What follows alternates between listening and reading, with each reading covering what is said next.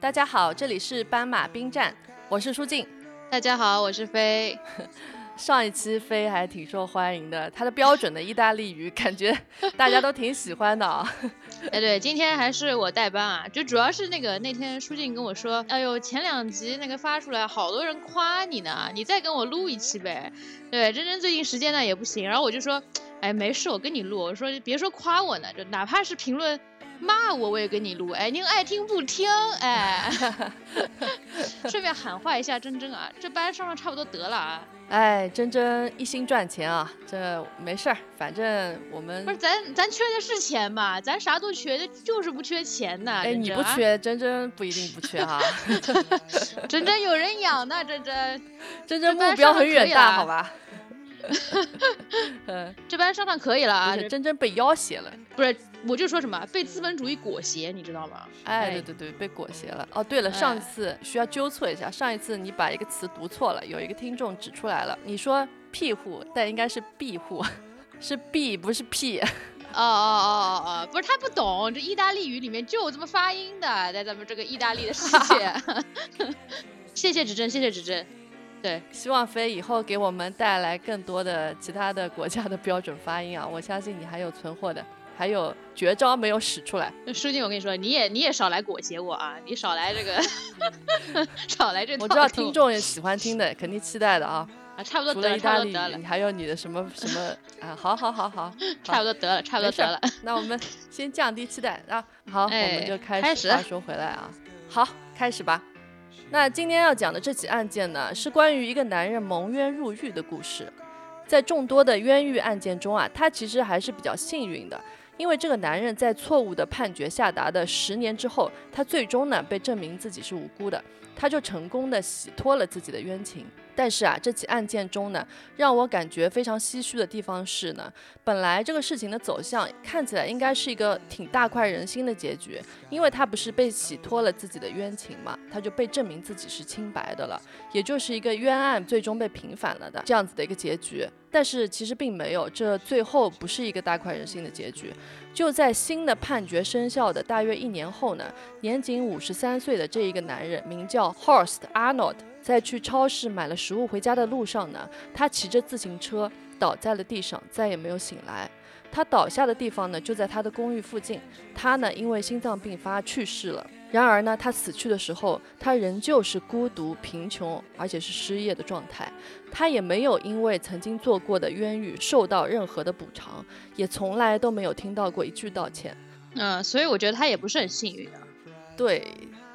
就是对你本来说他是就是算是不幸中的幸运了，但我觉得我看了他最后的这个结局，我觉得他也还是很不幸。是的，好，那今天呢，我就想给大家讲述这个男人悲惨的一生，也想借他的故事呢来聊一聊司法不公这件事，以及洗脱冤情之后这些蒙冤入狱的人们的困境。那当然，你我啊，我们都不是专业人士，都没有学过法律，我们只是说想借今天这个案件和大家一起展开一些讨论，因为我觉得无论如何啊，就是有讨论总是一件好事哈。嗯，拔上高度了啊，有社会价值了，哎。这播客不得了，不敢说，不上高度，上高度了啊！呃，不敢说，不敢说，只是说想抛出一些问题来和大家讨论讨论啊。如果大家有想法呢，可以跟我们分享。我觉得，嗯，这是我们做这样的罪案播客的一个可以衍生出来的一些点吧。大家就不只是听听故事这样子哈。确实，确实很值得讨论这个事情。好，那我们就从 Horst Arnold 的事件开始来展开今天的故事。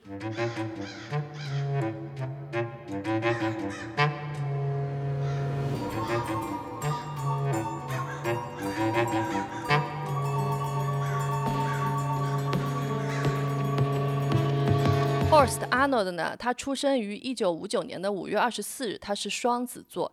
那我后面呢就叫他老德。老德呢，他出生于德国的瓦尔德米歇尔巴赫区，这是一个非常小的小镇，附近最大的城市是纽伦堡。他毕业于当地的博瓦尔德高中，毕业之后呢，他就留在学校里面任教，成为了一名教师。后来呢，他还在其他的三所学校里面教过书。后来他搬到了奥登瓦尔德综合学校。在这所高中里面，他担任生物和体育老师。生物和体育啊？对他同时担任生物和体育。嗯，老德呢，他有一个女友和一个女儿，他平时可以算得上呢是一个挺活跃的人，就是性格还挺外向的那种。他经常会参加很多那种社团活动，他特别喜欢的和唱歌相关的社团。不过呢，在两千年之后，他就开始酗酒，他成为了一个酒鬼。那他喝酒上瘾到什么程度呢？他有的时候啊就会喝醉了去上课，甚至还带着酒去学校，所以其实是蛮夸张的一个程度啊。对，是的。所以可想而知啊，他在学校里面的风评也不太好。学校呢也因为他酗酒这件事情警告过他。不仅如此啊，老德啊，他有的时候还有点直男癌，他还会开一些不合时宜的玩笑，所以在同事之间他也不怎么受欢迎的。在二零零一年的八月呢，有一个名叫 Heidi K 的女人也来到了这个学校里面教授德语和生物学，她也是教授两门课。哎，那我后面就叫她 K 姐。K 姐呢，她当时在面试的时候就给在场的校长、HR 和妇女会会长留下了很深的印象，因为呢，她过往的履历很是亮眼，而且呢，她在面试的时候还侃侃而谈，她的谈吐和自信的笑容啊，都给面试官留下了很深的印象，所以呢，她很快就被学校录取了。但是在仅仅入职的三周之后，八月二十八日那一天，K 姐她就向警方指控老德他在生物教室里面强奸了她。那我在这里稍微暂停一下，先来介绍一下 K 姐。K 姐呢，她出生于一九六四年的十月七日，是一个天秤座。她呢是家里唯一的女孩，她爸爸是工程师，妈妈是护士。她原来大学读的专业呢是化学，不过她读到一半啊就放弃了。后来她参加了保险员的培训课程，培训完呢，她就是一个卖保险的那种从业者了。在读这个课程的同时呢，K 姐还去考了一个教师证。可以看得出来啊，她想要从事的这两种职业都是很注重语言表达的。对，就是要靠讲话来。对，就这两个职业都是比较需要和人接触的，和人打交道的。而且，某种程度上说，就是这两个职业还有一个共同点，就是很会给人灌输的，就是灌输知识也好，灌输观点也好，灌输想法也好。就是甚至我觉得这两这两个职业还有个，就是某种程度上还有一个共通性，就是它有点操纵性的，就是 manipulate。就是我说的，可能你会觉得有点夸张啊，但我觉得其实我们职场上啊什么的，就是职场上它势必就存在一个人和人之间的一个博弈嘛。那有博弈，它势必会有一个操纵。嗯，我觉得是有的。我倒是不觉得他们是算是操纵的啊，但可能不一定是故意的，就是在这个职位上他就自然而然会这样子。是，但是我不是说就是好像操纵性就是很恶毒。嗯嗯，呃，但我理解你这么说，因为因为 K 姐她确实是嗯。比较有这种倾向性的啊，那大家听我后面说就会了解了。没错没错，并不是对这两个职业有什么偏见。好，那我继续啊。那之后呢，在读完这些课程之后，K 姐她最终成功的成为了一个教师。和 K 姐接触过的人都形容她是一个挺有魅力，也很有活力，人缘也很好的这样子的一个人。好，那把时间拉回到八月二十八日的这一天，刚上完一节生物课的老德呢，正准备把一个上课用的 DNA 样本拿回生物实验室，而 K 姐这个时候啊，她正在里面为她的下一节课做准备。以下呢，就是 K 姐的叙述。他和警方说。当时正是十五分钟的下课时间，他呢正在生物教室里面为接下来的上课要做的实验做准备。然后老德他走了进来，两个人呢就打了个招呼，然后互相说了几句话。他说呢，他注意到老德身上满身酒气。老德突然向前走向他，又踢又揍了他几下，接着呢把他转身，用全身的力气把他按在教室里面做实验用的那种柜台上面。接着呢，老德用手捂住了他的嘴，用力打他的背部，一手拉起他的紧身半裙，把他的内裤拉到一边，强奸了他的肛门。然后老德把他转过来，试图呢通过阴道插入他，但是他最终没有成功。完事之后呢，老德和 K 姐吹嘘自己在学校里面的良好关系，威胁他，如果他胆敢把今天发生的事情说出去，他会对他或者 K 姐的儿子做点什么。在这之后呢，K 姐说她逃出了实验室，从旁边的紧急求生楼梯间逃离了这栋大楼。他经过了操场旁边的一片草丛时，他还在那里吐了一会儿。吐完后呢，他整理了一下自己的衣服，收拾好自己的情绪，又去到了他上课的教学大楼，继续上他下一节课。不过呢，他说他在这堂课上都说了些什么，他已经完全没有印象了。在他回家的路上呢，他差一点撞上了一辆正在右转的车，他才回过神来，意识到发生了什么事，于是他选择了报警。在二零零一年九月，在案发的一周后呢，K 姐到医院进行了关于这一次强奸的一个妇科检查。医生检查记录显示，K 姐的下腹部以及两条大腿前侧和内侧有划痕和淤青，左小腿上呢也有淤青。在三周之后呢，K 姐再次去医院进行了妇科检查。这一次呢，医生检查出在 K 姐的肛门处有轻微的肛裂，就是她确实受伤了。对。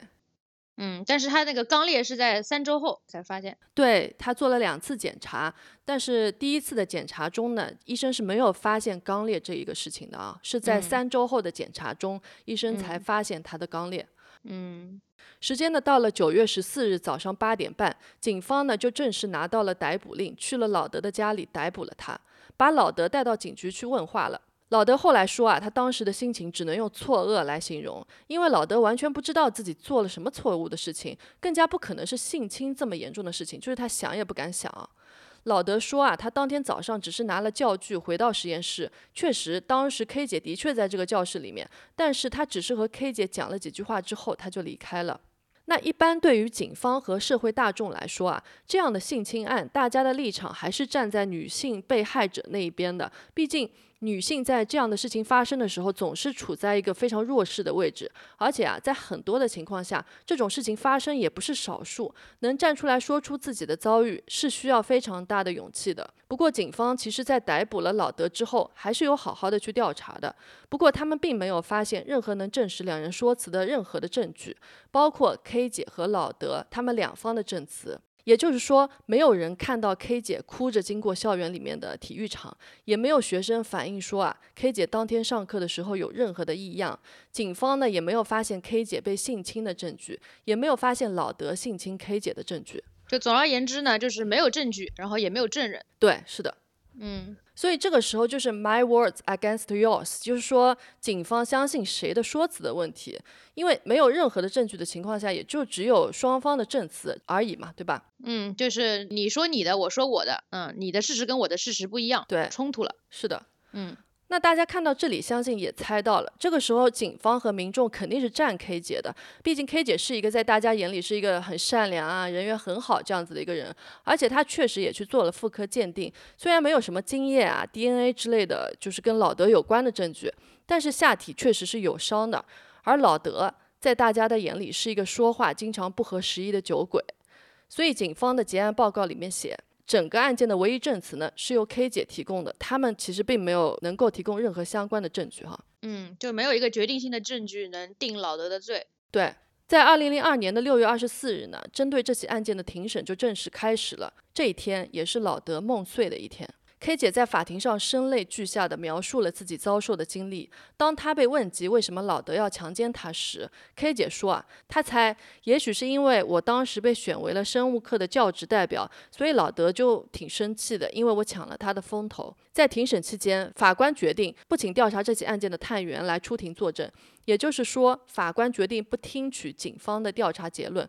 这个具体原因就不明，我没有查到为什么。他们没有请当时的警员作证啊，嗯，但这也太奇怪了吧？我不理解为什么法官会会不听他们的这个调查结论，就是我不知道法官是不是觉得说，反正你们啥也没调查出来，然后呢，然后呢也没有任何的证据，反正这结果也就这样了，所以说你们怎么调查的这个过程也没必要听。我不知道这是不是法官的想法，但是我觉得调查了一番之后却没有找到任何的证据，这件事情本身也能说明点问题的吧？对。是啊，对啊，我也这个确实不理解啊，对，很奇怪，就是也有可能是警方的结案报告里面已经得出这个结论，就是整个案件其他没有东西，只有唯一的 K 姐的这个证词，其他就没有了，所以法官说，哎，那你们也不必要来上庭作证了，我我只是猜测。对，但最关键的就是他没有能拿得出任何一件关键证据，说哦，那你就是有罪，对吧？你没有任何的什么 DNA 也没有，经验也没有，没有任何物证。嗯，对。这个，嗯，说不过去，我觉得，反正确实。好，那我就继续啊。庭审中，法庭呢也请来了几位证人，其中呢有 K 姐和老德的同事，还有当时的副校长、学校的妇女代表安雅。她出庭支持了 K 姐。当她被问及老德的为人呢，安雅她就说，老德很爱喝酒，他喝完酒之后就会变得咄咄逼人。除此之外呢，据老德的学生说，他在体育课上的时候呢，会跟女学生开那种暗示性的玩笑啊，也就是说一点不合时宜的话，直男癌那种感觉啊就黄色黄色笑话之类的，他具体没说啊。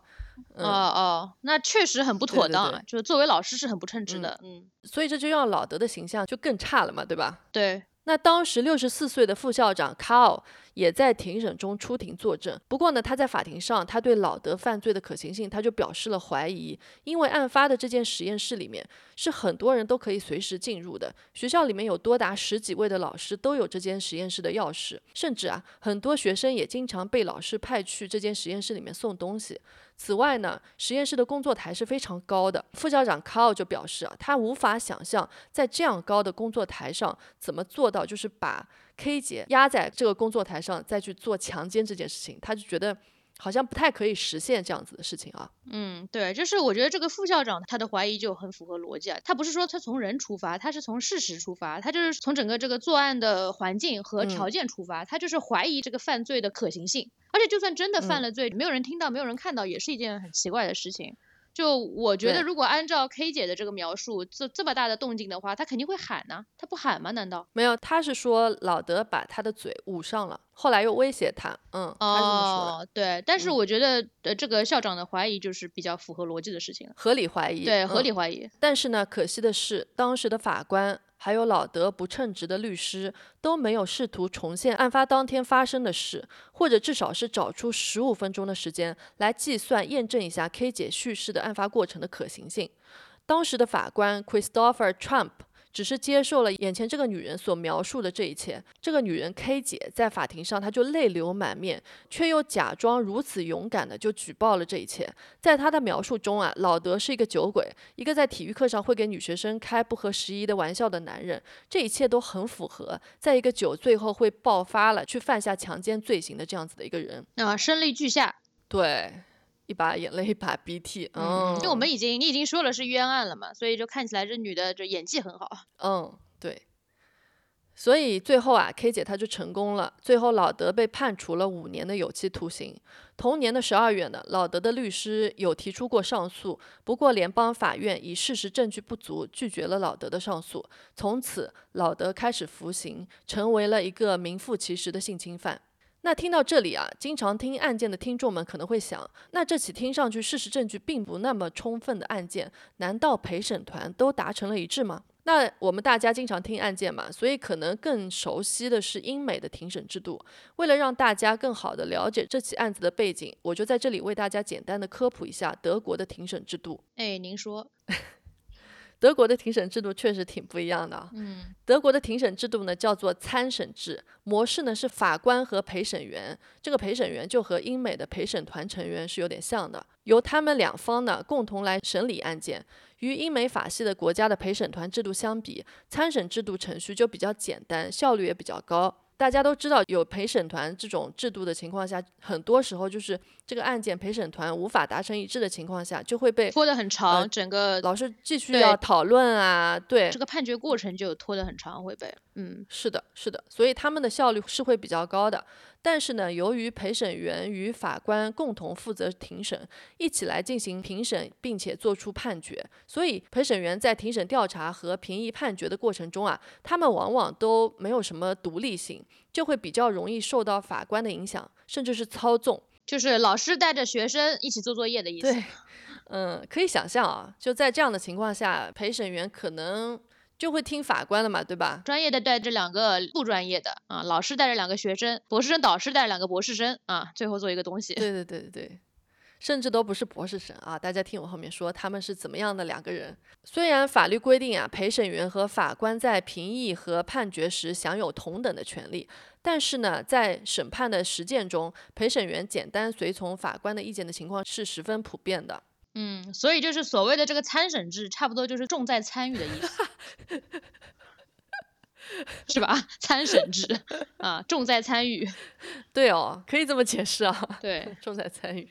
嗯、混个出席率就是。好，那继续啊，还没说完。另外呢，德国的参审制度与英美的陪审团制度在陪审员的选拔和人数等方面也是有区别的。首先呢，英美的陪审员一般都没有具体任期嘛，一般他们都是每一期案件会专门来选拔负责这起案件的陪审员，而德国的陪审员是有任期的，一般是五年。也就是说，一旦被选拔做了这个陪审员，你一做就要做五年这么久啊。就是一个长期的活儿。嗯，其次呢，英美国家的陪审团我们知道都是由十二人组成的，而德国一个案件中参与审判的陪审员就只有两个人，这人数也有点少。对，就是博士生导师带着两个学生，对，两个人啊，就更容易被操纵了。嗯。不过呢，德国在确定具体案件的陪审员名单时也是很随机的。各个法院呢会根据每年审理案件的数量和平均每个陪审员一年审理五个案件左右这样子的一个原则，在任期前从当地选择一定数量的居民作为本届的陪审员。然后法院在每年的年末呢以随机的方式确定下一年陪审员工作的时间表，就相当于每个陪审员一年有几个审判日要到法院去参加。这个评审，也就是说，他们虽然是五年，但是每一年也就是只要去法院五六次就可以了，工作量很低。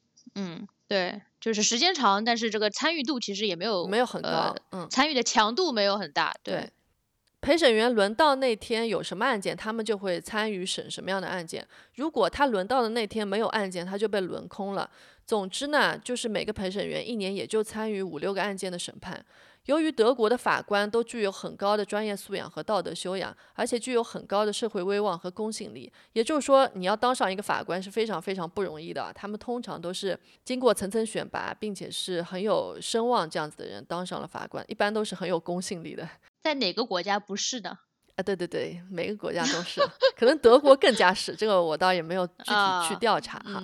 嗯，所以德国的陪审员就有个员就足够了，就不需要团了。嗯，就还是那句话嘛，重在参与。对对对。所以呢，了解了德国的庭审制度，那大家也可以了解了。一个案件的审判呢，在很大的程度上是基于法官的判断。陪审员在大多数的情况下呢，会听从法官的意见来做判断。毕竟法官是专业的嘛，陪审员只是一个普通的公民，对他们来说，这是一个一年只参加五六次的短暂的工作任务。那在老德的这个案件里面也是一样的，法官的决定就是最后的决定。法官最终选择采纳 K 姐的证词，尽管在没有其他任何的事实证据的情况下，所以也就没有陪审员什么事情了。对，就基本上就法官说了算了。好，那这里大概介绍了一下德国的法庭制度，我们就来继续说老德的案件后续。被关进监狱的老德，可以说啊，他的日子过得是生不如死。大家可能听说过，性侵犯在牢里是最被歧视的那一类囚犯，就很容易在监狱里面被其他囚犯欺负。如果说最最被歧视的是恋童癖的性侵犯，那其次就是普通的性侵犯了。确实，一般恋童癖的性侵犯在牢里就是要被虐待了。对，嗯，是的。所以可想而知，老德除了对自己遭受的冤屈感到非常绝望以外，他每天呢还要在监狱里面为自己的人身安全担惊受怕。老德在监狱里面经常会被其他囚犯攻击，那这个时候的老德可以说他的人生变得一无所有，他的女朋友也跟他分了手，只有他的家人还时常会来探望他。因为这些原因，老德呢他也患上了忧郁症，他曾经自杀了好几次。还好呢，他的女儿还是一直支持他，相信他是无辜的。还有呢，他自己还是怀着他最终能洗脱冤情的这样子的一个希望。所以他还是最终决定就不自杀了，决定他要服满自己的刑期。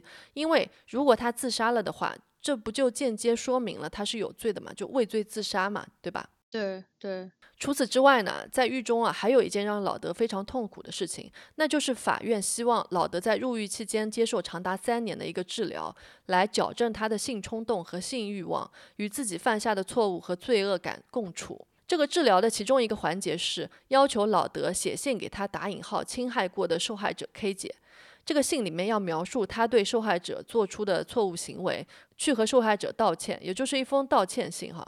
但是我好好奇怪，信里面还要描述他对受害者做出的错误行为，那如果真的发生过这种性侵的话，还要再描述一遍这个行为，那不是往人家伤口上撒盐吗？嗯，可能我这里的这个叙述不是非常的准确。我理解这封信的目的是让老德目的就是道歉，道歉，并且让老德说出他犯下的罪行，就是让他自己亲口说出来，就是承认错误。对对对，是的，嗯嗯，承认错误，然后表态。没错。那当然，老德还是坚持自己没有错嘛，因为他也没有犯下这个性侵行为，所以他从始至终也没有好好的写下过这样子的一封信给 K 姐。在与心理医生的诊疗对谈中呢，老德也经常被心理医生半强迫的承认他自己犯下的罪行。在后来，老德接受的采访中，他说道，他在这些所谓的诊疗中，他经常感觉他被胁迫认罪了。后来，监狱和老德说，如果他不能听话接受这些治疗的话，他就不能像其他囚犯一样有自由活动时间，去花园走走之类的。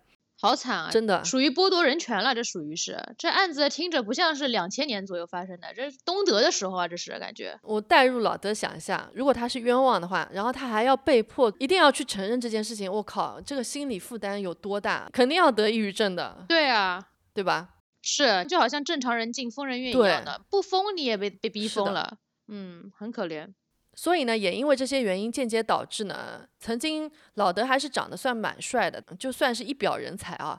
他在监狱里面后来就变得非常的胖，然后呢还得了中风。那因为这些所谓的治疗对老德都没有什么用，后来监狱就开始利诱老德，就是。利益诱惑这个利诱啊，和他说啊，如果他认罪，他就可以立即被释放。这样说的原因呢，是因为在德国，如果一个犯人他认罪的话，这个犯人就只要服三分之二的刑期，他就可以获得假释了。因为其实很多犯人都不会认罪的嘛，这个倒是挺常见的啊。就是有些人致死，就算是他被判了死刑，他在那个坐上电椅的时候，他都不会认罪的。但老德他当然就没有认罪，因为呢，他有自己的原则，也是因为这个洗脱冤屈的信念在支撑着他走下去。即使在服刑期间啊，他甚至差点不能见到他爸爸的最后一面。他爸爸在他坐牢期间得了癌症，甚至他爸爸就跟他说啊：“哎，儿子，你就赶快认罪，这样呢，你就可以陪爸爸走完最后一程了。”即使他爸爸这样说，老德他还是坚持没有认罪，他继续在监狱里面服刑，就挺德国人的。对，就是确实就不认啊，那不然这前几年坐牢也白坐了。哎，但有的人确实会妥协的，就是想算了，反正没错没错，对，但我也理解他坚持不认罪，我都撑到这了，而且他没罪啊，他确实就是没罪啊。是的，是的，其实这对他来说肯定是一个非常难的抉择，没错因为一方面是亲情，一方面是自己的清白嘛，对吧？没错，是的，是的。当人家跟你说你现在如果认，如果你现在马上认罪，哪怕你没有犯这个罪，对吧？但是你现在可以出狱了，我觉得是很难拒绝这个诱惑的，就会觉得我哪怕我先出去了再说，我先出去了再想办法。对对，以前看过很多那种在美国的案件，很多人就会选择这么认罪了。就比如说之前有一个那个很著名的楼梯悬案，不知道你有没有听过，或者听众有没有听过？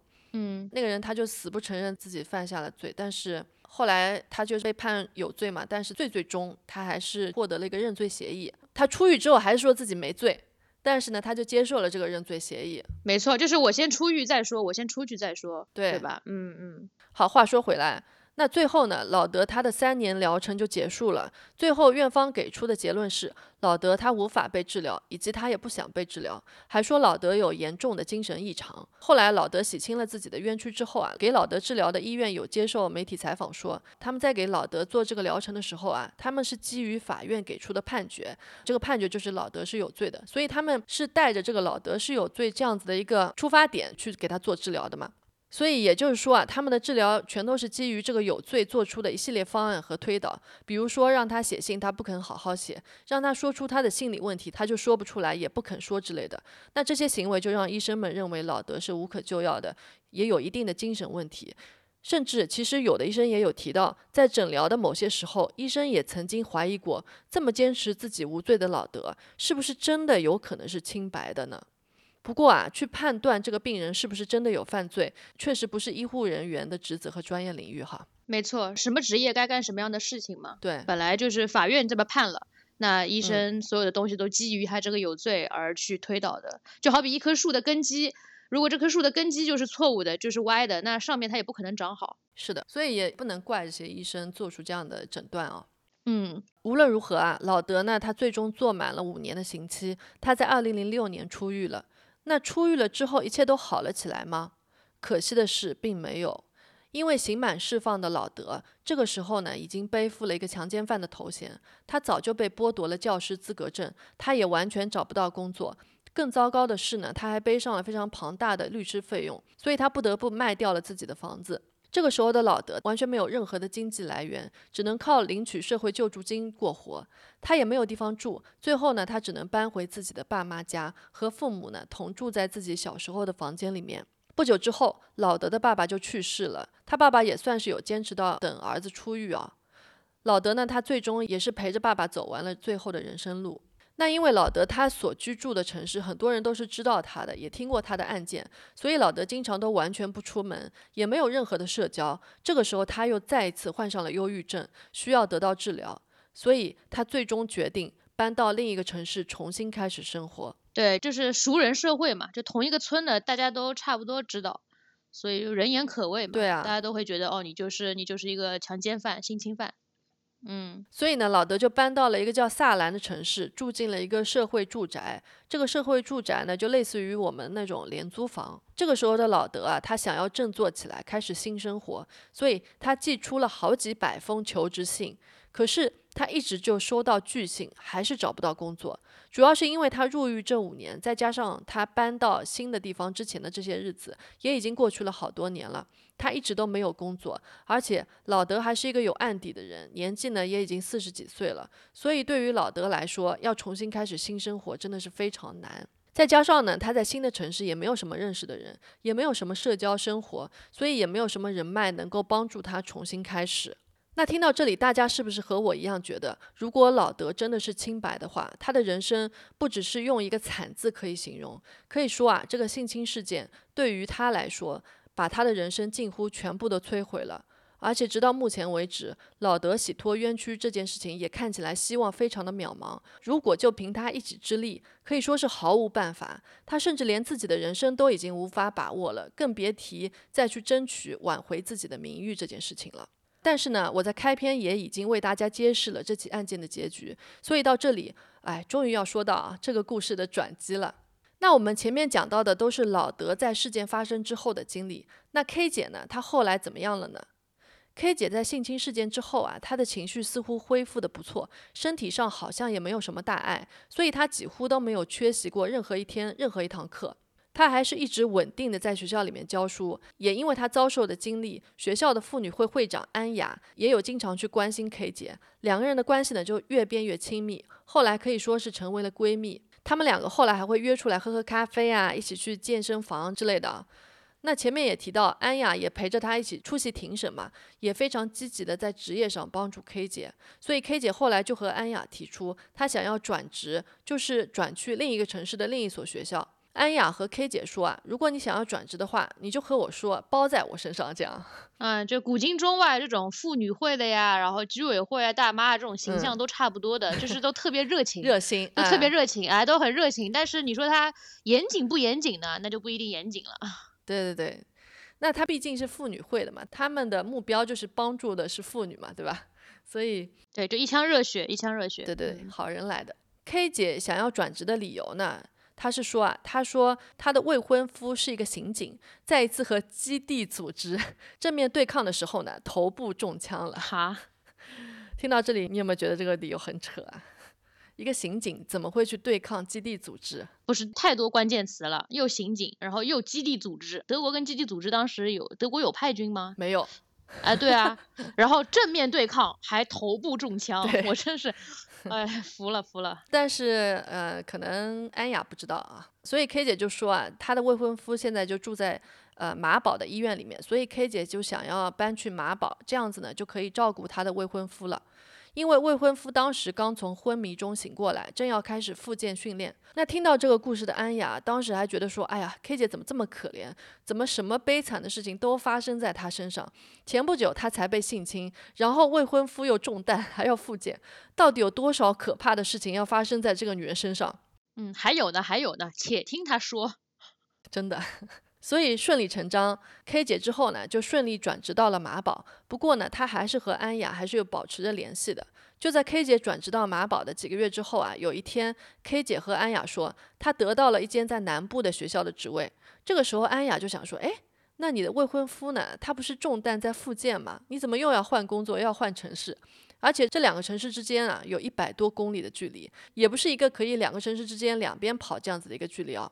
所以安雅就直接问 K 姐说：“哎，你的未婚夫不是在马堡住院吗，K 姐就只回复了安雅几个字，她说：“哦，他死了。”就我都笑了。就是我觉得这件事情很搞笑的地方就在于，就是换工作了这件事情要跟闺蜜呃嗯汇报一下，要更新嗯一下的，就是这种状况啊。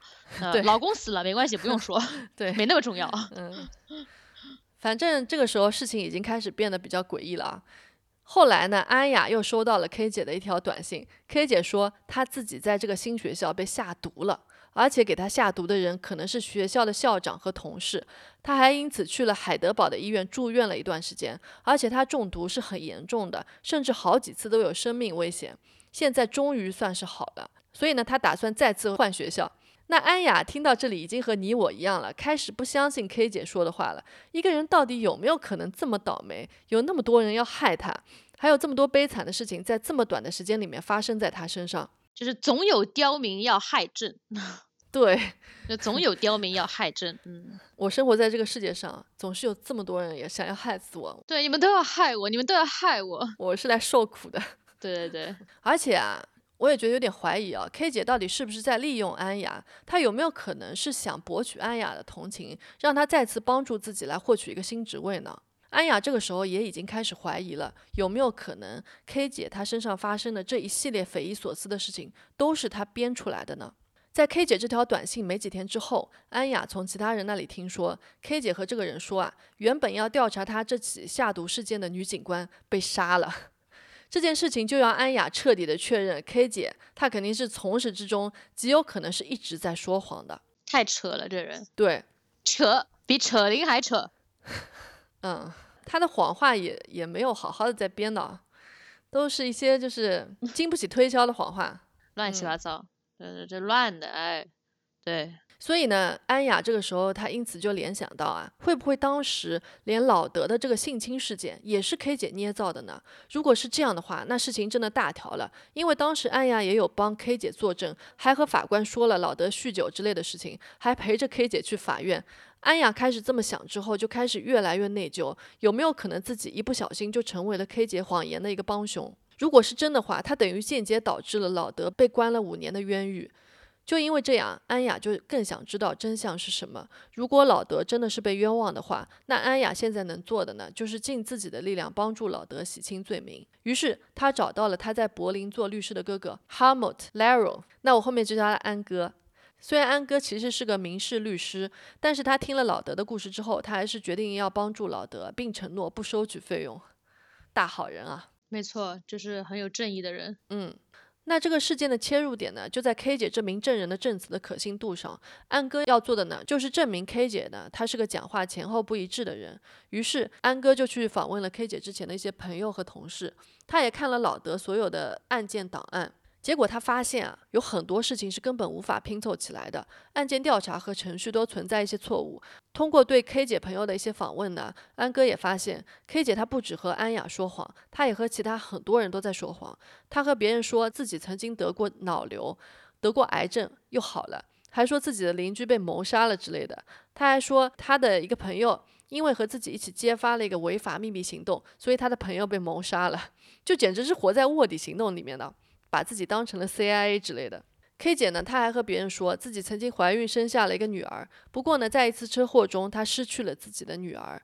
她就是那种就是和不同的人说不同的谎，嘴里没几句真话这样子的一个人，太扯了。真的离大谱。她的这些以前的朋友也没有深究她说的这些话，就觉得这个人讲话很夸张，最后就慢慢的远离 K 姐了。其实如果我在生活中碰到这样子的人，我也不会去深究，我也不会去想他这个事情到底真的假的。我觉得这个嗯人很夸张，我就不想跟他做朋友，就仅此而已嘛，对吧？对对对，因为没有什么利益冲突嘛，对吧？就是你你你归你瞎扯淡，那我也不会懒得听你的。对对，但是我觉得，但我觉得很夸张的就是说，当时判决那个性侵案的那个法庭，他嗯们只要稍做一些调查，其实就能知道这个 K 姐就是个满嘴跑火车的人。对对吧？你看人家那个这个安哥，他就是随便你问一下他周围的人，就知道这人讲话嗯不可信。但为什么当时的法庭没有做这件事情呢？我觉得这个是受害者有罪了，并且她是个女性被性侵，就这件事情本身是很多人不敢去质疑的。这个我们后面也会讨论啊。嗯对，我们之后讨论这白左这事件啊，越来越左。嗯，好，那时间到了二零零八年，安哥觉得自己已经收集到了足够的证据了，所以呢，他向法院申请审理老德的案件。但一般来说，像老德这样已经审理完并且服刑完一段时间的案件呢，法院很少会进行重新审理。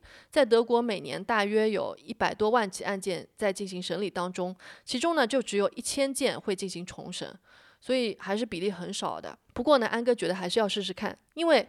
实在有太多可以证明老德是清白的一些证据了，我下面就来给大家分析一下。没错，就太多疑点。我不是说证明他清白，而是我觉得是有太多的点不能定他的罪。是的，没错。那我下面就来给大家罗列一下有哪一些必须要被法庭看到这些事实啊。第一，安哥认为。案发的时候是十五分钟的课间，这个时间是非常短的，而且还有学生在实验室外跑来跑去。这个实验室也不是一个很私密的地方，经常会有其他老师进进出出。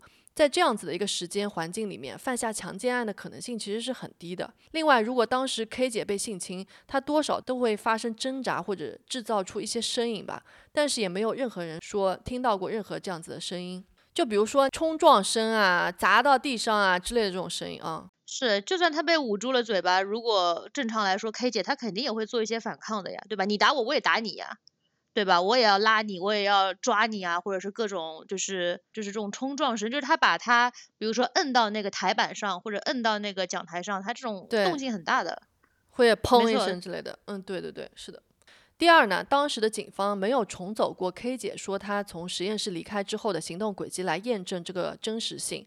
要从实验室走下来，经过逃生楼梯，再经过操场旁边的树丛，再到他上课的教室，就会知道啊，这一路上一定会经过和遇到很多人。可想而知，学校里面是有很多人在走来走去的，有很多学生啊，呃，教职员工啊等等嘛，对吧？对啊，而且他还在操场旁边吐了会儿嘛，他不是说？对，是啊。但是竟然没有一个人站出来说当天遇到过 K 姐，这个部分也很让人怀疑。没错，就是这么一个行动路线，竟然没有一个人证说，哎，我当时确实看到过他，他确实从那边跑过去了，就是这很奇怪。对，理论上来说，应该是至少有人证的，至少是看到过他，对吧？没错，没错，至少在操场上，对吧？操场就是逃生通道没看到就算了，操场上一个人都没看到，这很很怪的。嗯，是呀。第三呢，前面说的这些事情，K 姐和老德在实验室遇到，交谈几句，老德性侵，K 姐逃脱，在下楼，再经过操场，在草丛中吐了一下，再到他上课的教室，这些全部都要发生在短短的十五分钟之内，这真的可能吗？当时的警方、检察官和法官都没有对这一点表示任何怀疑，他们都相信了 K 姐的说辞。就像我们上一次讲那个，呃，老丹。他要在四十分钟里面杀人，然后割下乳房，然后再跑到公车上面，已经觉得很短了。但是性侵，然后再走那么多的路，只有十五分钟时间，真的是对。而且他不是说他那天 K 姐穿的是半身什么紧身的包臀裙嘛？对啊，我想必他也不会跑得很快吧？他也跑不了很快吧？是啊。那第四呢？说到 K 姐当时的妇科检查报告，妇科检查第一次的结论呢是 K 姐两腿之间有伤痕，在三周后的第二次妇科检查才说 K 姐的肛门是有撕裂伤的。那第一次的妇科检查并没有检查出肛门的伤口，但是很奇怪的是，第一次做检查的这名医生没有被传唤上法庭作证，法院只采取了第二位医生的证词，而且 K 姐还在案发后的没几天就去打了网球。有这样的伤口在身上的人，真的能打网球吗？所以啊，这些伤口是不是也有可能是 K 姐自己后来加上去的？而且啊，K 姐当时还说觉得太恶心了，于是她把当天穿的衣服都丢掉了。所以警方也没有办法对她的衣服做检查，就很奇怪。就是我觉得这个验伤报告，我刚也想说是件很奇怪的事情。为什么是第一次没有那个呃撕裂伤，第二次却有？怎么样？那个撕裂伤是过两天自己会长出来还是怎么样？我也不是学医的，我不知道。就是呃当下是没有伤，而过两天发现，哎，他那个撕裂伤又有了，就当中有这个时间差，就是一件很奇怪的事情。然后那个法院只采纳第二位医生，那就更奇怪了。嗯，就不管怎么说，我觉得也是应该两名医生都要出庭作证才对嘛。没错，至少要提出这个两个报告的不一样，对吧？你不能只采取第二个。对对对，是的。所以那到这里啊。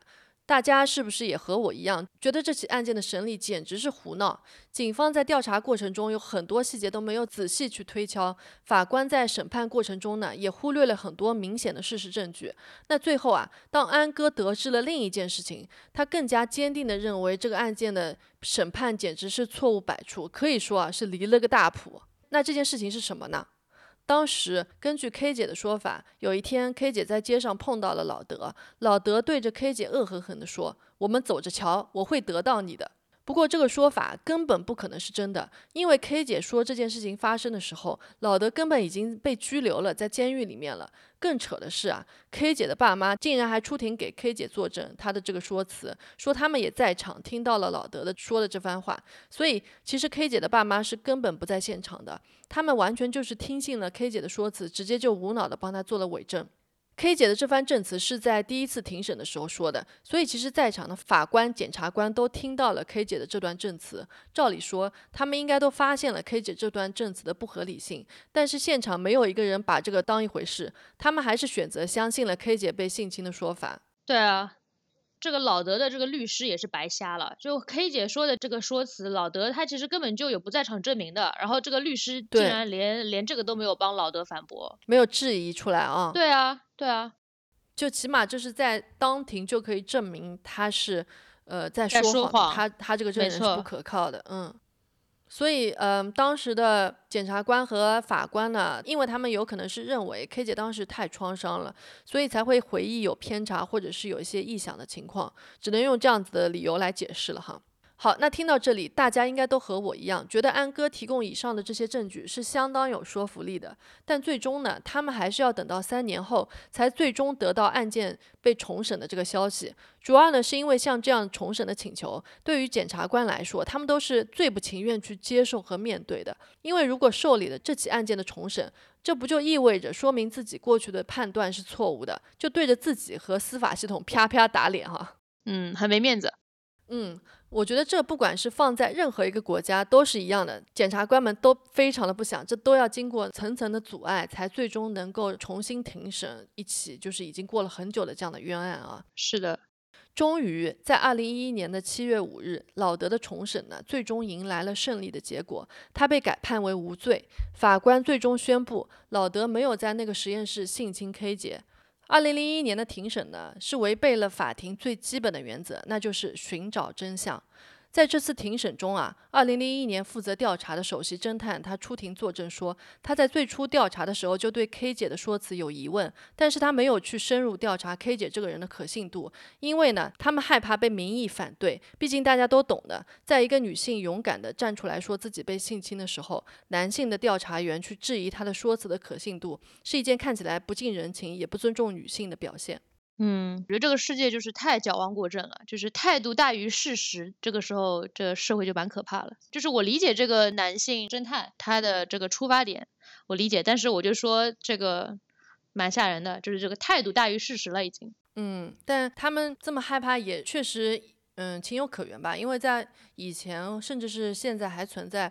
很多女性被强奸、被性侵是一件很不被重视的事情，大家很多人会不相信啊，怎么样？没错，没错。所以有这样的状态也不是说不好，但是确实大家也不能太完全不去注重事实，还去害怕这些民意哈，同样也是不对的。对，就是忽略事实这个事情是在法庭上，我觉得是一个不能被接受的一个事情。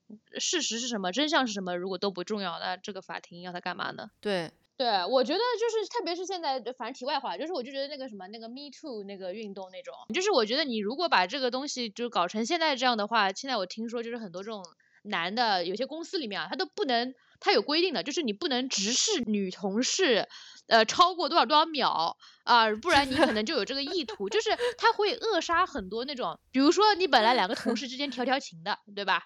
那多美好的事情，现在都不敢了，就是我就觉得，对，哎呦，人家。本来可能双方还有点意思的，然后其中一个也不敢有性爱。没错，没错，没错，你就怕犯罪，就是随便这个就被扣帽子了，就被扼杀了。本来比如说你这个开会的时候，下面那个小腿什么蹭一蹭，就是挺哎，就是还还挺挺令人兴奋的。现在不敢蹭了，现在蹭了他妈的你好了，你性侵，哎，二十年后出来指证你说性侵二十年前骚扰呃啊性骚扰性骚扰，就二十、嗯。就二十年后出来指证你，二十年前在某个某个会议上，他嗯。在这个桌子底下啊蹭我的丝袜，就是老 德呀开不合时宜的玩笑。呃对，呃，题外话，社会给这个事情太多压力了，就是也不能排除，就是像 K 姐这样的人，就是有些女性会去利用这个事情的。我不说很多人，但是肯定有小部分人会拿这个事情利用女性的，男性也会处在一个不利的地位啊，在这种事情上面。没错没错，就是我就觉得。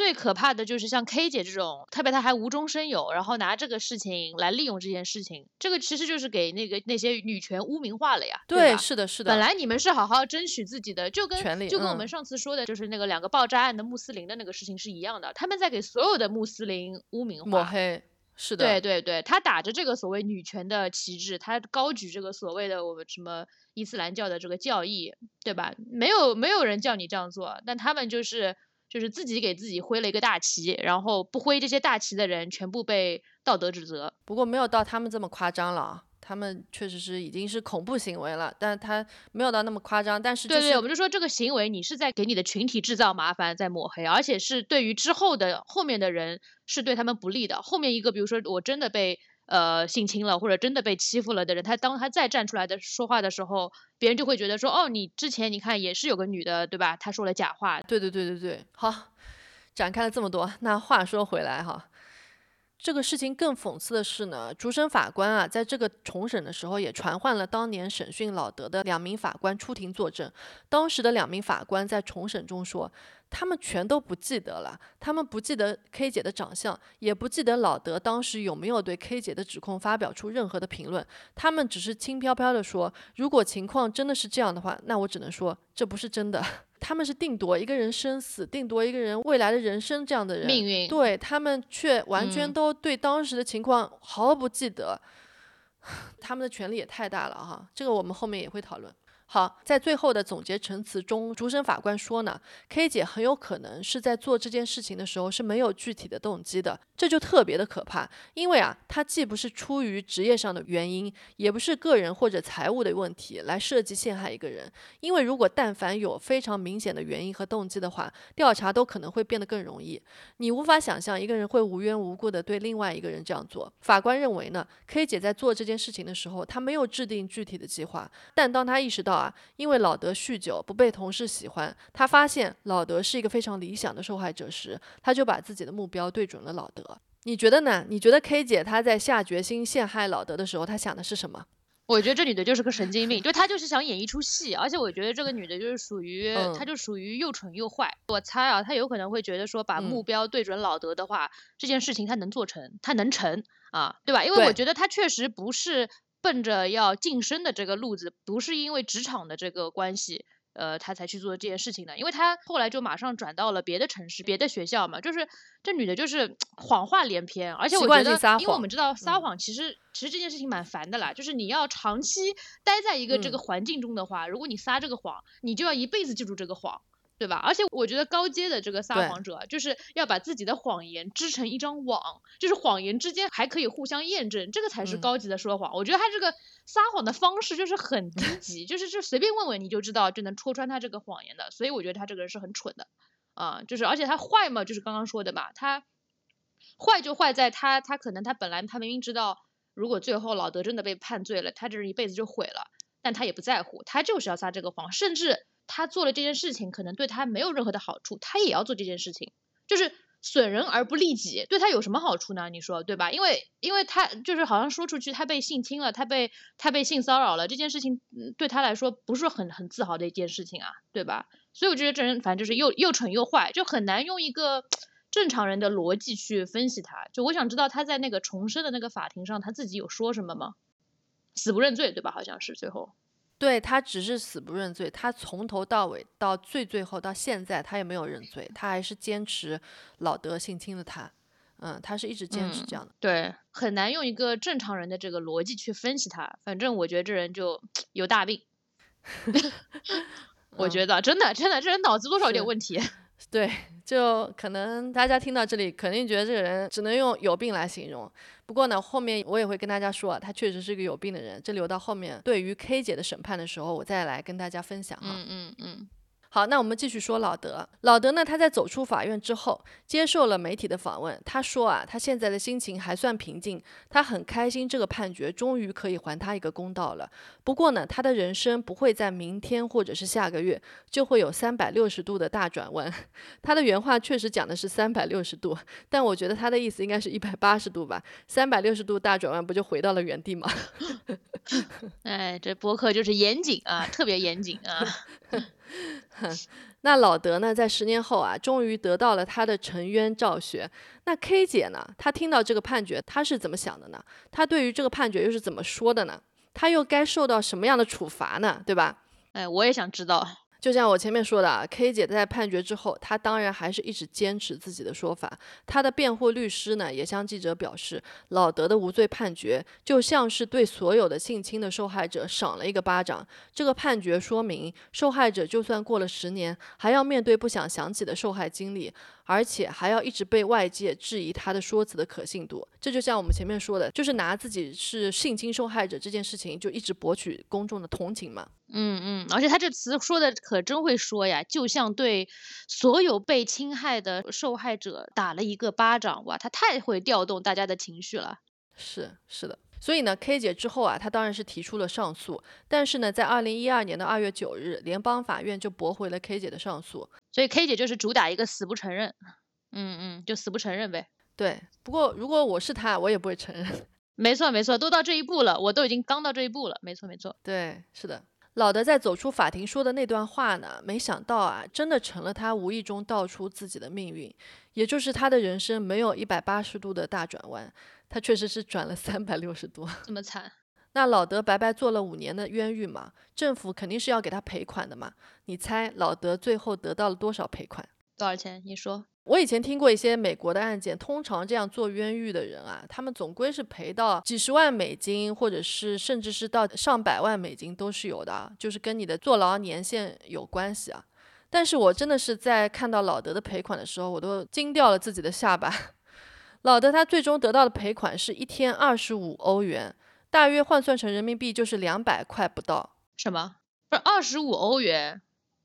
啊，不是我我我真的无语了。不是德国政府他是怎么算这二十五欧元的呢？他也好歹凑个整吧。就是就是这二十五欧元，首先太少，其次他这个 无语，我不理解。嗯。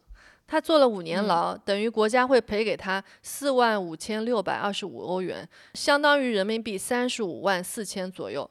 这个钱对于老德损失的这五年时间和他被毁掉的人生来说，简直是不值一提啊！没错。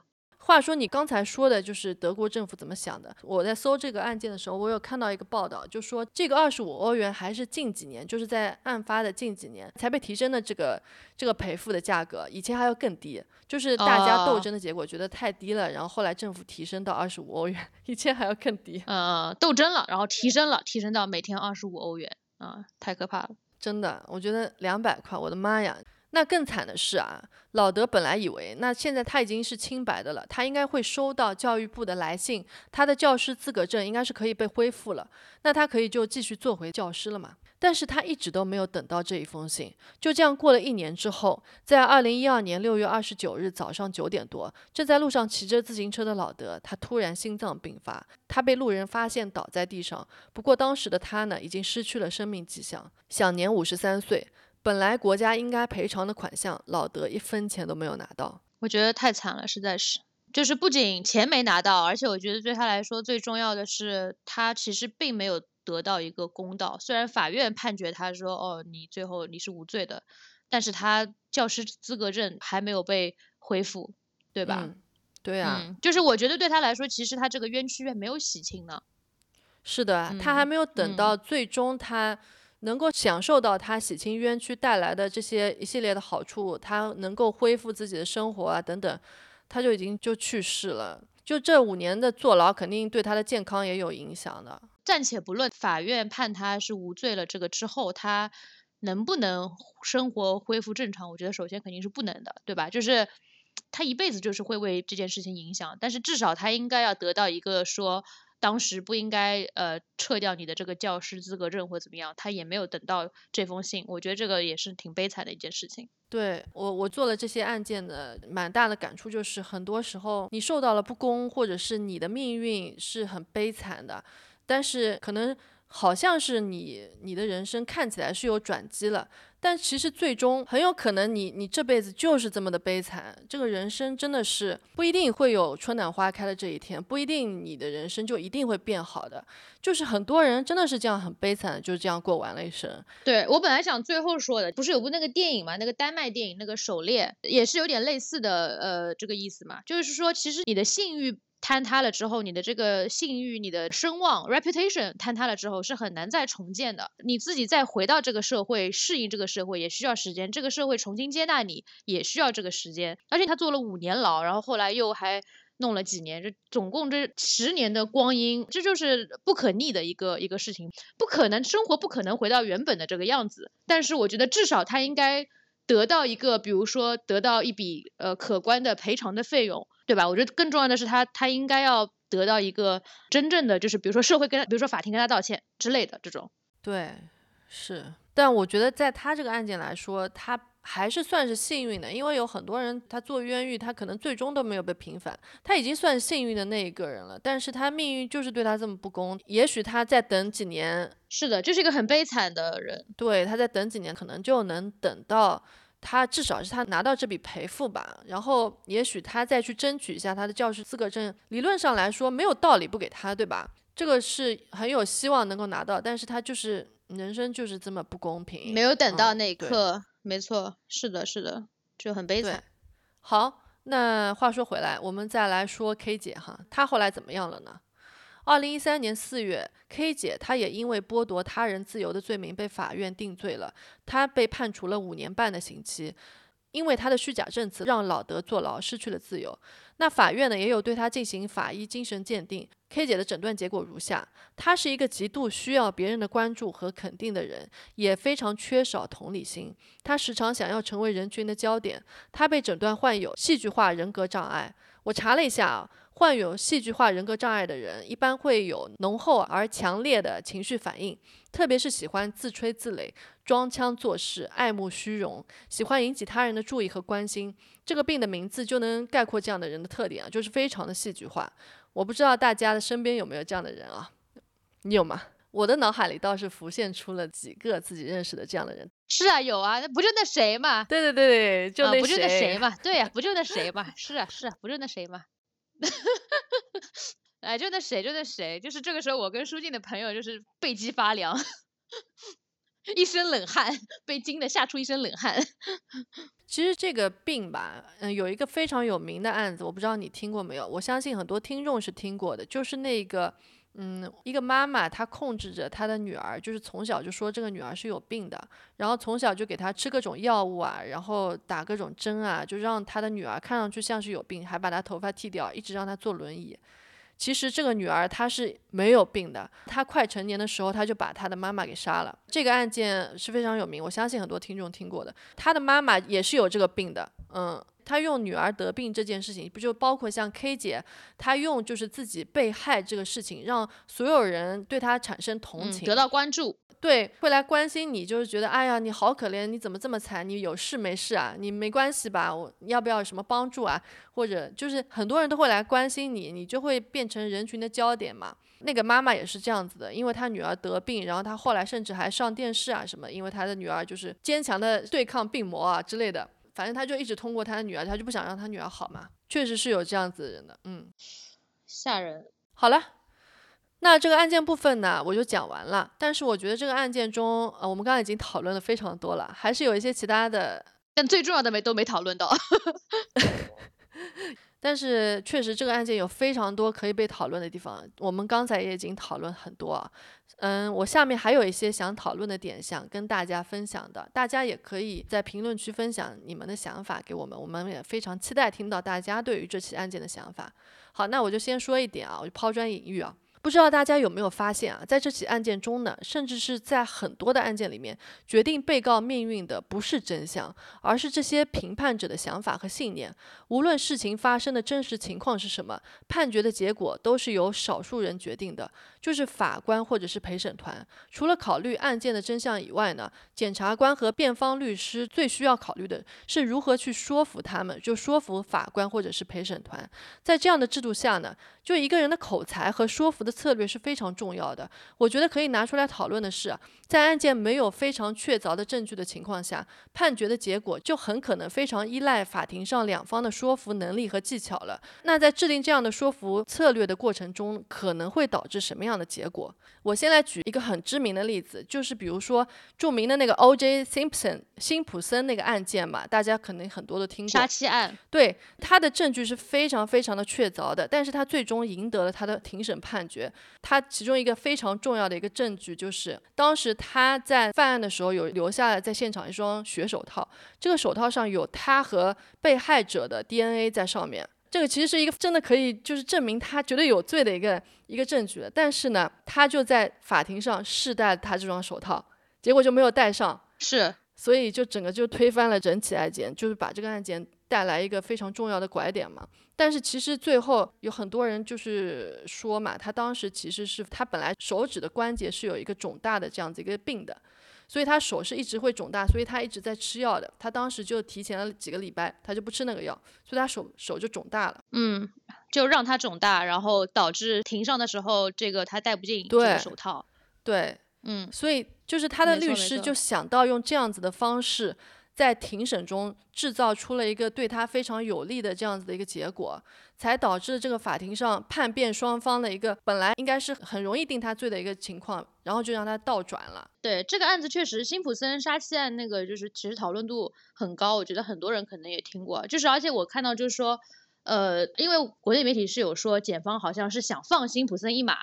啊，但其实是这个是站不住脚的。他们其实检方他当时是绝对想要拼尽全力，想要把辛普森送进大牢的。他们派出了他们那个地区最好的一个，反正检察官，就是好像说他是西方不败，就是没有没有输过的啊，好像是什么洛杉矶的那个什么总检察长，反正，然后他调动了超级多的什么刑警，超级多的这个刑事侦查的专家，花了很多钱，就是他们其实检方也是很想把他送进这个大牢的，而且当时那个。陪审团其实也挺值得一说的，就是他们那个陪审团的构成其实也没有问题的，就是说这个陪审团本身其实对辛普森很不利的。就虽然他的那个辛普森当时不是有个梦幻律师团嘛，就是那个什么金卡戴珊他们家本来就是靠打这个案子，他爸就是哎嗯他爸嗯就是一一炮成名了嘛，对吧？他们这个梦幻律师团和所谓的这个种族问题的这个压力之下，他们其实。把这个案件放在了洛杉矶，就是黑人比较多的那个区的法院来审理，就是随机抽取的十二个陪审员里面，就是九个是黑人。你直觉上，因为辛普森是黑人嘛，对吧？你看上去好像这个他本来是会偏向辛普森的，但其实不是，因为这九个黑人里面有八个是女性黑人，这一点其实对辛普森是很不利的。因为美国就是有一项调查，就是说，呃，黑人女性最讨厌哪种黑人男性，有这么一个调查的。然后它结果显示呢，就是最讨厌的就是有两种，一种是赚了钱成了名之后，马上就娶一个漂亮的白人老婆，呃，第二点就是说喜欢家暴的，然后经常对老婆拳打脚踢的。那就是辛普森，就是这两样都占了。其实这个陪审团对他是对辛普森是很不利的，但是最后，呃，辛普森在他的这个梦幻律师团的这个帮助下，在这么多美元花下去的这个情况下，他最后被判无罪。那这个案件到底是又是为什么呢？请大家持续关注斑马兵站，给你挖个坑。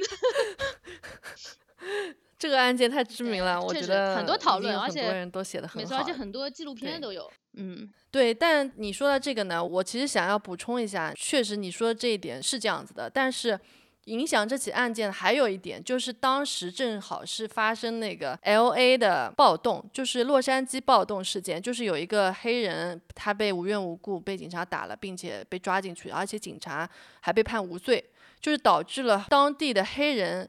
都非常非常的不满，所以这个暴动引发了整个社会吧对黑人他们的权利的一个，嗯，也有点像 K 姐这个状态吧，就是社会就在这个时候特别需要尊重黑人的权利，所以也有一点影响对这起案件的民意。就白左嘛，对对对对对，所以也是有影响的。就是嗯如果你说这个社会层面，就这个案件可以讲的这个层面，就也是很多。除了司法层面，就是社会层面的话，我是觉得就是特别是西方啊，就是很多特别西方社会，就是越来越白左。哎，但是法庭说是不能被这一些社会上面的因素去影响吧，但是经常很多时候他们就是会被影响的，陪审团就是会被影响的，对对对，舆论什么的肯定是有有影响的。对，就是会受到压力。说回我刚才说的，嗯，我觉得这是一个非常大的问题啊。我觉得我和你，我们在这里也无法这起案件上，我们能说出很像样或者让大家醍醐灌顶这样子的一个答案。那说到这个，其实有一点我还是想说的，就是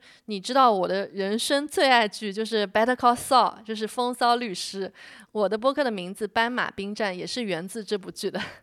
可能很多听众觉得我的播客名字很奇怪啊，但是，呃，是从这部剧里面来取的。这部剧也很火呀。对，那可能看过这嗯部剧的人都知道啊，在欧美的庭审中呢，很多时候真相在这场庭审的战役里面是变得越来越轻的。嗯，有的时候就会被淹没在双方的博弈当中。庭审很多时候是一场讨价还价的过程，一场辩论赛。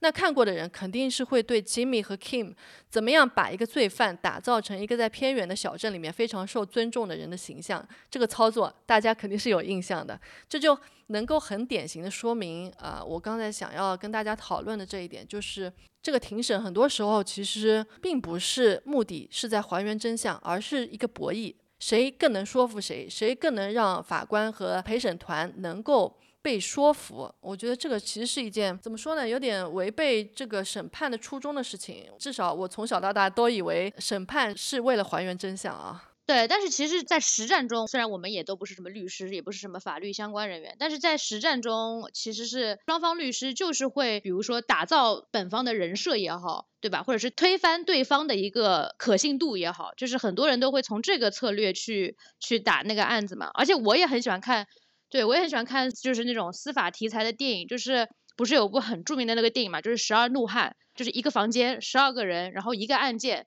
这个电影当时其实确实是 By the way，这是我们的好久不出现的第二个主播珍珍，她的最爱电影。啊，十二怒汉嘛，对对对对，就是确实这个电影，就是这个电影当时确实是对呃美国的这个陪审团制度一个最好的背书。就是这个电影就是说呢，十二个陪审团成员里面，十一个认为对吧他是有罪的，就是很大家很轻飘的就觉得啊这很显而易见，就不以为然，觉得是有罪。只有一个人觉得他是无罪的，而且这个人他提出了一个合理的怀疑，所以他就开始跟他们辩驳嘛，对吧？他就开始跟他们盘，然后呢，你们说他有罪，好啊，那你们就要来说服我。那我的这些怀疑，我的这些不合理的地方，你们也要来说服我。所以就是这一来一回的过程中，就发现，哎，果然本来理所当然的这些觉得他有罪的东西，其实是立不住脚的。所以就是我是觉得这个是这个案子的核心，就是你没有找到证据，关键的物证也好，人证也好，所以你不能定他的罪。这个是。司法程序的一个一个正义性，就是而且还有很多很多，其实其他的那个司法题材的那个电影，什么大卫·戈尔的一生，什么控方证人刺杀肯尼迪，还有什么芝加哥七君子审判，还有辩护人都很好看，我觉得都可以推荐大家去看。就是我可以接受这个老德因为对女学生开黄色玩笑而被学校开除，然后他过着潦倒的人生，我可以接受这个，但是我不能接受的是一个本应该代表公正公平的一个法庭。就因为他们执法人员的一个主观的因素，然后你就断送了他一个无辜的人他的后半辈子，对吧？所以这中间整个程序，对对，就是整个程序是有问题的。就我很想知道这个法官最后有没有被惩罚？那为什么法官他没有被得到监管，没有被得到监督呢？对吧？他已经退休了。我还查了一个那个，就是还有一个很唏嘘的地方，就是说。你不是说老德的出生地是在纽伦堡附近吗？我们大多数人其实对纽伦堡也不是很熟悉，但是我们所有人都听过那个纽伦堡大审判，二战之后对那个德国纳粹的一个审判嘛。就是当时本来是有人提出说，我们不用呃审判就处决这些德国纳粹的，但是当时就有一个大法官就是很坚持要有这个审判，他就说他就说，如果你们认为在战胜者未经审判的情况下可以任意处死一个人的话。那么法庭和审判就没有存在的必要了，就是这个，就是我想说的这个这个程序正义的一个重要性。那当然了，我们两个人都不是法律从业者，但是我觉得每个公民都有必要知道这个程序正义的这个重要性，因为像这样子的事情，它今天发生在老德身上，明天就有可能发生在我们自己身上。是啊，或者发生在我们身边的人身上啊。没错，没错。就像你说的，我觉得像他这起案件，大家觉得啊，K 姐说的是更可信的也好，但至少这起案件是没有事实证据的，他可以不判 K 姐是胜诉，他可以。再去拨回你们，再去调查、收集更多证据，或者是这个案件是没有结论的，我觉得这个可能是更加合乎逻辑的一个最终审判啊，至少是应该是这样，而不是说哦，我就听信了一个人的证词，我就听信这个受害者证词，就直接把一个人判入狱五年了。对，是的，而且我觉得其实还有一个点也很值得讨论，就不你可能那个时长超过，但反正我就随便说一下，就是迟到的正义还算是正义吗？嗯，是啊，我觉得是，为什么不是呢？对，但是我是说，在实际的情况中，对这个人的这个伤害，当然了，他迟到的正义也算是正义，但是实际他对这个人的伤害已经造成，而且是很难去，就是很难再回到他的那个原本的生活轨道中去的。这取决于怎么样去处理他清白之后，怎么样去对他进行赔付，然后怎么样去对他进行道歉。就怎么样让他能够真正的从他的法律层面以及社会层面都得到清白，那他的人生可能是会因此变得好起来的。那这也算是对他来说是一个交代，是一个正义。你犯了错误之后，然后还。能做的最好的补救，就是能把这个补救做到最好。我觉得这样也能算是正义哈。对，但其实很难呀。就像你说的嘛，只是从国家层面来说，或者从这些司法机构的层面来说，他们是很不想面对被打脸的这个事实的。所以当中他在，就是你刚刚说的这些事情，他在被执行出来的时候，会有很多阻力的。就比如说，我觉得对于这个老德，他我觉得就应该给他，比如说全社会电视广播，告诉所有人说他当时是被冤枉的。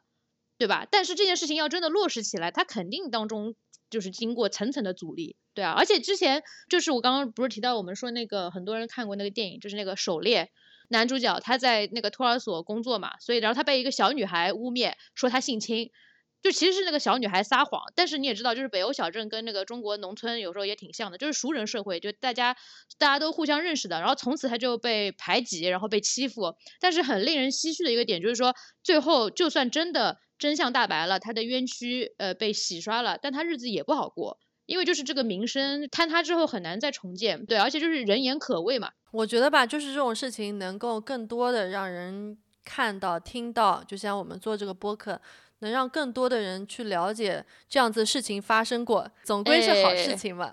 哎，对对对，上价值了，上价值了。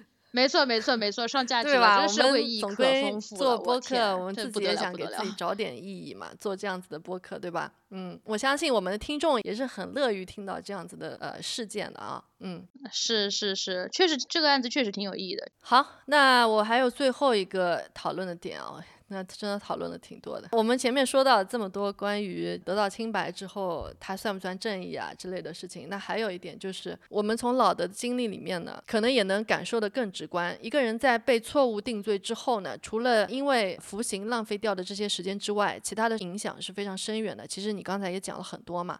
那这些人很多都可能患上了严重的心理问题，长期承受这样子的心理压力，也很难让这些人保持一个很健康的心态。离开监狱之后，他们的家人和亲人很可能已经离他们而去，或者是去世了。他们也很可能找不到工作，有些人甚至可能完全不认识出狱之后的世界，这个社会。有的时候社会已经天翻地覆了嘛？对对对，脱节了。对，有些在监狱里面被关了很多年的人，他们甚至从来都没有用过 email 或者是智能手机。所以他们适应社会是有很大的困难的，但这样说有点像我之前讲的那个案件里面的那个老尹啊，那完全不一样，我觉得老尹完全不一样，但老尹不算啊，老尹他是主动选择的，嗯，那在这样的情况下，这些人别说是找工作了，能再次融入社会来说，对他们来说都是一件很困难的事情。这些被错误定罪的人，有些人能得到的待遇甚至都不如一个真正的罪犯。